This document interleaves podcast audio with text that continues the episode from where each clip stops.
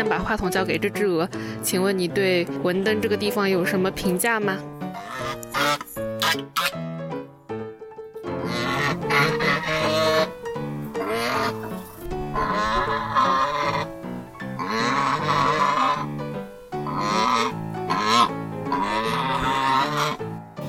好，不知道你听懂了没有？反正我没有听懂。大姑娘好，需要你腾萨狗给第赛季，大家好，欢迎收听散讲的第十期。现在是二零二三年的四月二十一号下午的五点三十五分。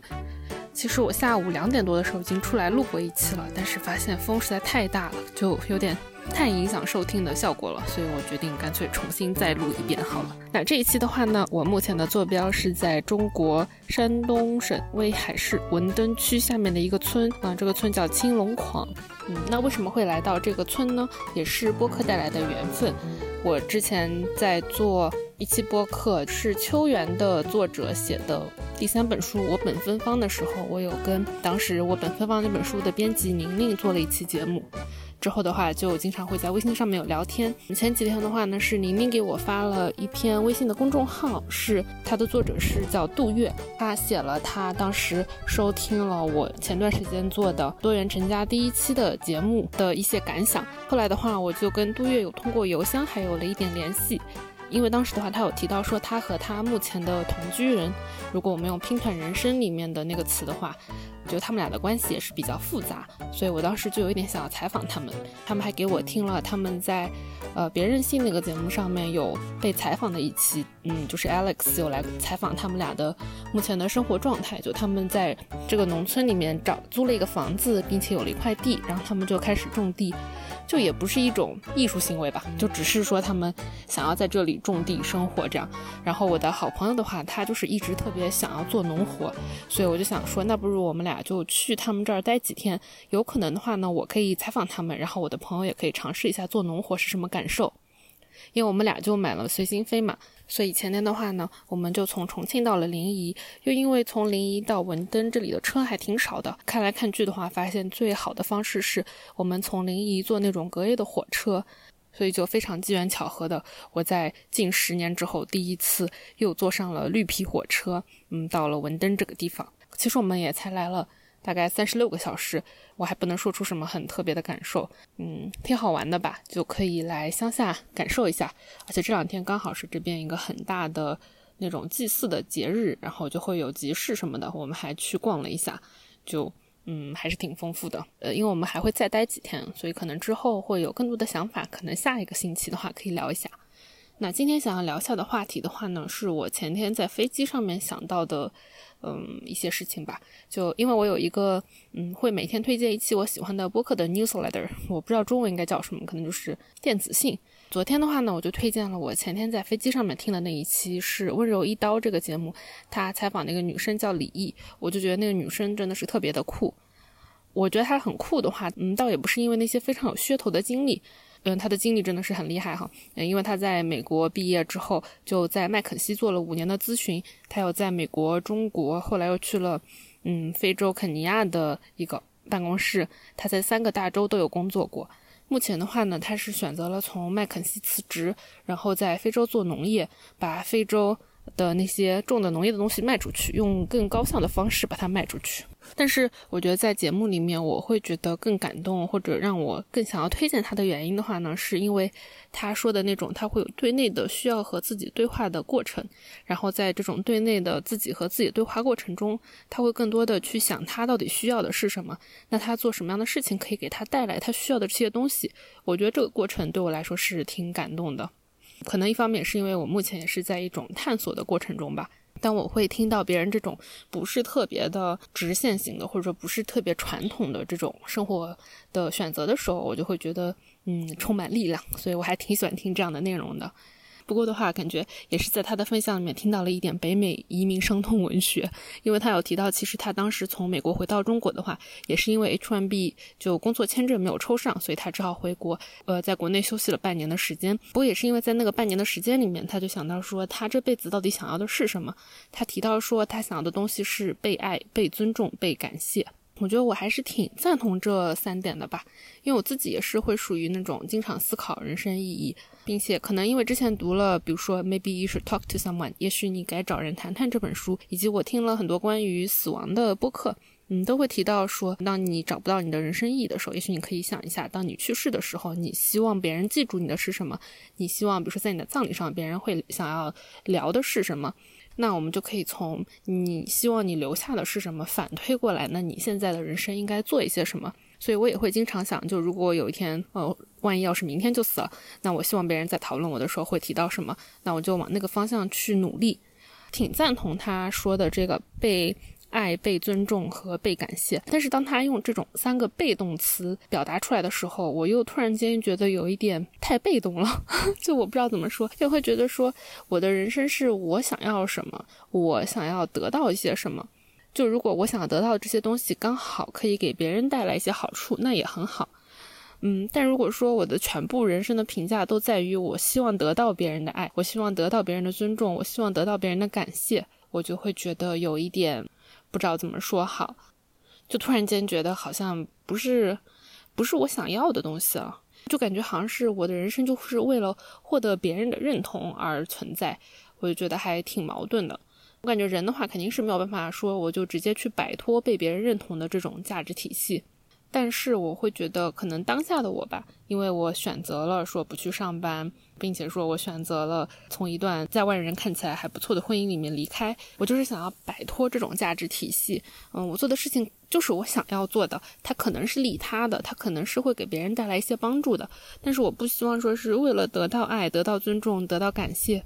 我再去做一些事情，当然我并不是想说刘毅说的不好，我只是觉得可能每个人在每个人生阶段，或者说你遇到了一些事情之后，你的想法可能就会有一些不同，所以我也没有想好我到底想要的是什么，就是在这里胡说八道一通吧。另外的话是想要讨论一下关于安全感这个事情，因为在节目里面的话，就主持人有问嘉宾说，当你在做这些选择，特别是比如说从嗯麦肯锡这种。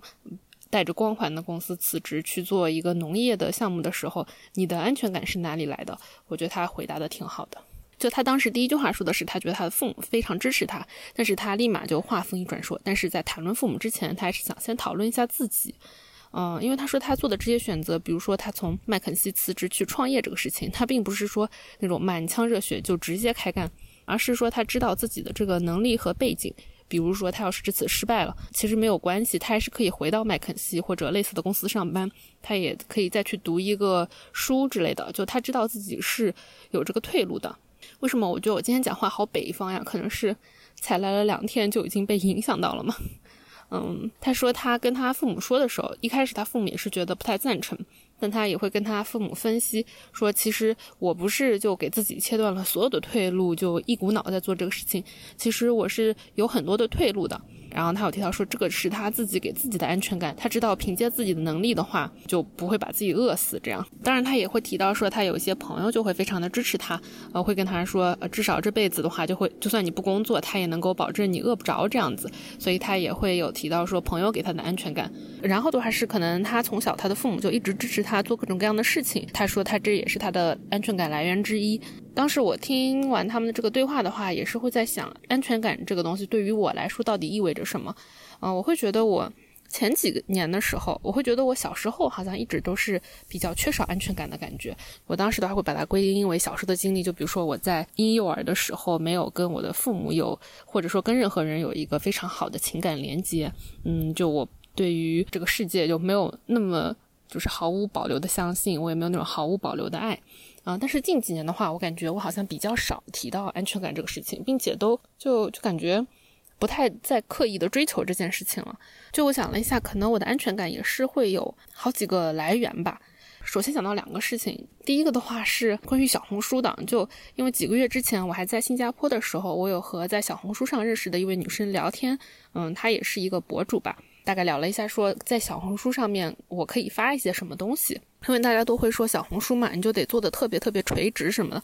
我的小红书就刚开始的时候就发一些播客推荐，因为我觉得这就是一个增加推广的一个途径和渠道吧，也没有什么不好。嗯，但是就没有投入什么真的额外的劳动。后来的话，在我和早见的那期播客，就关于我决定不工作的那期播客之后，我就开始发一些关于工作方面的、关于职场的内容。当时的话，也是因为早见跟我说，在那期我跟他的播客发了之后，有好多人会在后台问他说怎么样文科转码呀之类的这些东西，所以我就发了一些。但是发了几篇之后呢，我就觉得没有意思了。嗯，因为一方面的话是文科转码这种事情，对我来说就已经是过去式了，就五六年前的事情，在不停的炒冷饭，我就觉得有点嗯太没有意思了。另外一方面的话，关于职场，就是我也决定不上班了，所以我就感觉职场这些事情，嗯，怎么升职呀之类的，对我来说也不是那么重要了，所以我发着发着就觉得嗯索然无味，就不发了。那那些东西不发了之后，我就觉得好像没有什么东西可发的，因为我就小红书上面好像你就是得发的特别正经，就你感觉得参透了人生的奥秘，然后你再把那个奥秘告诉别人，啊，但是当时那个博主女生她就说，其实你也可以发一些你的焦虑啊之类的，就你不一定非得是一个很很优秀、很完美的形象。她就问我说，哎，人肯定都有焦虑，那你现在焦虑的是什么呢？然后我当时想了一下，可能从如果你一定要细数的话，我当时真的是一个需要焦虑的状况，因为我当时就被裁员了，然后腿又不好，呃，并且的话也刚刚结束一段婚姻，就属于职场、身体、情场可能都不是一个非常好的状态，甚至说我马上就要回国了，然后我连一个住的地方都没有，所以我觉得我当时真的应该特别焦虑。但是我好像想了一下，我就是不焦虑。在我还没有决定好我不工作之前，我确实是非常非常的焦虑。就每一天我都在想这个决定要如何做，包括我也会去面试啊，啊，也有拿到 offer 啊，就想要不要接 offer 之类的。就这一系列事情都让我特别特别，就是每一天二十四小时都在想这些事情。但是在我决定了之后，我就突然间就一点都不焦虑了。我觉得这个可能是在这么多年之后，我有能力给自己安全感。所以，哪怕是说我的人生在外人看起来可能一塌糊涂的时候，我也一点都不焦虑。第二个事情的话是，我会觉得我的安全感的来源也是有变化的。可能以前的我的话，会觉得我的安全感需要从别人身上获得。嗯，因为我想了一下，我跟我的前任在一起的很大的一个原因，是因为我觉得他情绪很稳定，然后他可以给我很多的安全感。就哪怕我今天情绪再不好，或者是呃我特别生气，或者是我遇到了我觉得好难解决的事情，我知道他一定是会在那里，就会觉得没关系，就天大的事情也没关系这样子。但是后来的话，就发现，嗯，就事实证明，当我们有了最本质的分歧，并且说这种分歧是会涉及到大家的利益的时候，那他最优先选择的还是自己。所以这。个安全感可能是我把我需要的一部分东西投射到他身上，但他并不能够给我吧。我觉得经历了这个事情之后，我发现其实真的不太需要把自己的这些安全感投射到别人身上，因为不知道什么时候这个就没了。当然，我觉得可能很多人的感情是经得起这些考验的，只是，只是我觉得可能在我经历了这些事事情之后，我就会觉得没有必要哈。就我原来想的，嗯，就比如说天大的事情的话，有这个人会在旁边会更好。但其实我后来觉得，呃，就比如说我之前提到我早上失业，晚上断腿，并且断了腿之后就去住。院啊什么的，就这已经对我的目前的人生来说，已经是一个比较大的打击了。我也是在我的一些朋友的帮助下，以及在我自己的顽强的意志力下，我也把这些事情都扛过去了。没有这个额外的人也挺好的。所以这个的话是。嗯，我发现我不需要把这个安全感建立在别人身上了，我自己我需要把安全感建立在自己的身上。然后另外一点的话，我也是觉得，呃，我不想要把我现在的这些性格特质都归结到小时候的遭遇，因为我觉得我都花了这么多的时间和努力去。呃，process 这些情绪，那么我就想要给自己更多的 credit，是我有努力的去嗯消解和理解以前发生的事情，并且努力的让不让那些事情影响到我现在的生活。那些决定的话，都不是当时的我能够决定的，且我还只是一个出生不到一个月的小孩儿。但是的话，现在的人生是我可以决定的，所以我。决定，我不想用以前的遭遇来解释我今天的性格里的一些不太好的部分呀，或者是我现在所做的决定之类的。那我觉得这个改变的话，也是改变了我的安全感来源。嗯，我觉得现在的话，我会更希望从我自己的内心获得安全感。那从自己的内心获得安全感，我觉得非常重要的一点就是接受孤独。就你要接受人，他就是孤独的。我们人来就是一个人，死也是一个人。嗯，这个我觉得可能说起来会有点悲观嘛。那但是我觉得，当我意识到人是孤独的这件事情之后，我的内心就获得了很多的平静。嗯，因为小时候各种各样的原因嘛，我一直都是属于跟别人一起生活的状态。就我小时候一直都是和别人一起生活的，嗯，包括后来初中、高中就会去住宿啊之类的，就都是和一群人一起生活。嗯，我以前不喜欢一个人生活到什么程度呢？就是在大学的时候，就大家都住宿嘛，但是周末的时候大家都会出去玩，有的时候就会刚好宿舍里面只剩下我一个人的时候，我就会开始哭，我就会觉得我好孤独呀，我怎么这么可怜？就大家都出去玩了，为什么只有我一个人在宿舍里面待着？就到那个程度。但是后来的话，嗯，我觉得这个可能是。其实也不一定需要出国，但确实出国的头两年就加速了我接受孤独的这个速度。就我第一年的话是做交换生嘛，所以我的朋友是来自世界各地的人，然后大家年龄其实也不太一样，就有的人可能还在读大学低年级，有的人已经在读研究生了。一方面的话是大家文化的问题，就我不太理解各个文化里面的人对于这种交友的亲密度的一个接受程度。啊，因为我觉得，比如说像中国的话，其实呃，甚至到大学的时候，就 女生嘛，大家还是会一起去牵着手上个厕所呀之类的。然后当时的话，我就会觉得有点不知所措，不知道跟别人交往的这个界限是怎样的，并且的话，因为我读的大学的话，就大家的这个作息还是非常一致的，就我们的课表基本上都是一样的。但是，嗯，到了美国之后的话，就我身边的朋友，大家都是不同的专业的，所以每个人的课程时间表都不一样。嗯，除了周末的时候的话，很难凑到一起。那我可能跟别人邀约了几次，说，哎，要不要今晚上一起吃饭、一起玩之类的？别人可能有作业啊，或者是有要上课，被拒绝了几次之后，我就会有点不好意思再叫别人。所以后来的话，就会慢慢的就说服自己吧，要习惯一个人生活。后来到了波士顿之后的话，因为我读的是新闻专业，就我们很少有那种小组的作业，我们基本上都是每一个人自己做自己的。作业这样，除了上课的时间大家在一起，剩下的时间我们就都是在到处跑新闻。你就一个人去采访，一个人拍照，一个人做视频，然后就会回到学校，在学校的呃电脑上面就一个人写稿，一个人剪片子，一个人修照片这样。而且当时的话，因为在波士顿嘛，第一个冬天的时候就会特别的不适应。波士顿的纬度比较高，所以就基本上下午四点的时候天就暗了。我后来发现我是一个特别需要阳光的人，因为就每次课都还没有上完，看到天都已经暗了，就会觉得非常的。痛苦及抑郁吧，而且因为学校的电脑比较好嘛，所以我就经常会在学校的电脑上面写作业，写到可能半夜十二点一点钟，然后再坐公共交通回家。并且波士顿的雪就是从九月份一直下下到四月份，那雪大到就经常是属于整个地那个雪可以到我。腰或者更高的地方，然后可能应该是政府吧，政府就会在雪的中间开出一条小道来，所以就会有一种在打地道战的感觉。那段时间对我来说还挺痛苦的，我就经常会听好妹妹的一首歌，好像叫《一个人的北京》吧。总之就是那种会让我觉得挺治愈的，但是又又想要那种四十五度仰望天空、默默流泪的那种歌，就会，嗯，那首歌大概是叫，嗯。算了，我放一个背景音乐吧，因为我不记得那首歌怎么唱了。但是在波士顿第一年的那个时期，也是会让我觉得。更加的让我要意让我意识到，并且努力的去习惯要一个人生活，你要一个人解决很多的问题。就我还记得当时，当时是牙疼，但是大家如果在美国生活过都知道，如果没有保险的话，你去看牙是非常非常贵的一件事情。所以我记得我就是一个人在一个教室的小角落，就乌漆嘛黑的，然后就嗯打电话给，然后我就自己去买了保险，然后就要打电话给他们说文件啊，然后要打电话到牙科诊所去预约啊之类的，就一边忍着剧烈的牙。牙痛，一边哭一边打电话，就其实这样的瞬间有很多吧。但是就是在这些一个个觉得一个人很崩溃、很痛苦的瞬间的时候，就会有点长大的感觉，就会觉得一个人是可以搞定很多事情的。嗯，哪怕是孤独的话也没有关系。到现在的话，其实我已经非常非常习惯一个人，特别是后来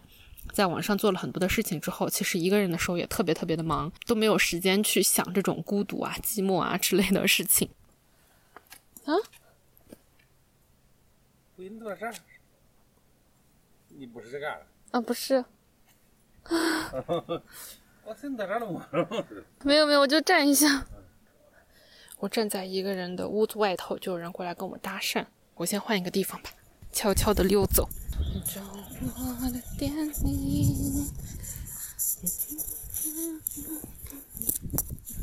我又站在了一个人的屋子外头。在我接受了就人就是孤独的，然后你要一个人做很多事情之后的话，我又发现了人其实嗯也不一定会孤独，就就我会意识到同行人其实是很多的，就只要发出一点点的信号，就可以召集到很多跟我有很多共同点的人，大家就可以聚在一起做事情。那他乡肯定就是一个很好很好的例子，但其实就算在他乡之前的话，我觉得有个事情就让我挺惊讶的。那个时候的话，我还在湾区，就还在美国，就其实刚刚才把我的豆瓣从一个单机版的豆瓣 变成一个呃有线上互动的豆瓣，从各种体量来说都是一个就是小透明吧。但是当时的话，我就突有一天突然想到说，我想要在湾区做一次线下活动，就也没有什么主题，就只是想让大家一起在公园里面可能坐着聊聊天什么的。所以我当时就发了一个豆瓣广播，就邀请大家一起来玩。其实我当时以为可能来五六个人就差不多了，但是我还挺惊讶，后来可能来了快二十个人吧，就大家坐在一起围坐在草坪上面就聊了一下午。后来还有一些人就一起去吃了一顿晚饭。当时就觉得其实做这样一个小小的活动动就非常非常的简单，就非常的随意，但还是会有很多愿意来参加的人，就会觉得其实我们一点都不孤单。就只要是我们发出一点点的信号，告诉大家我想做什么事情，就会有很多人一起来参与的。我觉得在认识到这一点之后，就会觉得说，虽然人一定会是孤独的，人到最后都是一个人的，但是在这个一个人的过程中，你是可以吸引到很多人和你一起来走一段路，就不一定要走非常非常长，可能只是一个下午的时光。我觉得这个对我来说是一个很大的安慰。除了相信自己内心是可以忍受孤独的，及说可以吸引到同行人，另外一点，我觉得可能也是可能和李毅类似吧，就是我我相信自己的能力和我做事情的态度。嗯，是可以养得活自己的。就哪怕说我现在真的揭不开锅了，我也相信我是可以找到一份工作。以我的能力，其实有很多事情可以做。以及的话，我相信我是一个比较做事认真负责的人，不会说，嗯，是会找不到工作这样子。所以在就对于自己的能力和态度都有一个信任的基础之上，我会觉得工作这个事情就不是那么的着急。哎呀，又有人在看我，我又要换一个屋头站着，我笑死了。好，我现在回到了，嗯，就是我朋友杜月他们房子的门口，应该不会再有人来看我了，因为就我可能确实有一点刻意，就戴着帽子，面对着人家的墙壁的墙角 站在那里，基于我自己。相信说人是孤独的，但是你又是可以找到同行者的，并且我对于自己的能力和工作的态度都是有一定的信任的。这个基础上，我觉得从内心的话，我给了我自己很多的安全感。对于我目前这种非常不确定的生活状态，我也不会觉得说好焦虑啊，我一定要早点结束它，或者是我要我就是需要怎么样去解决它。我觉得目前的生活状态不是一个需要解决的事情。然后另外的话是可能和李一比较类似，我是很清楚说我的生活中不管是是在身边或者是在远方，是有很多朋友可以给我很多的支持。我觉得就是失业啊、断腿这样的事情发生，虽然是很痛苦，但是在这个事情之后的话，我会发现，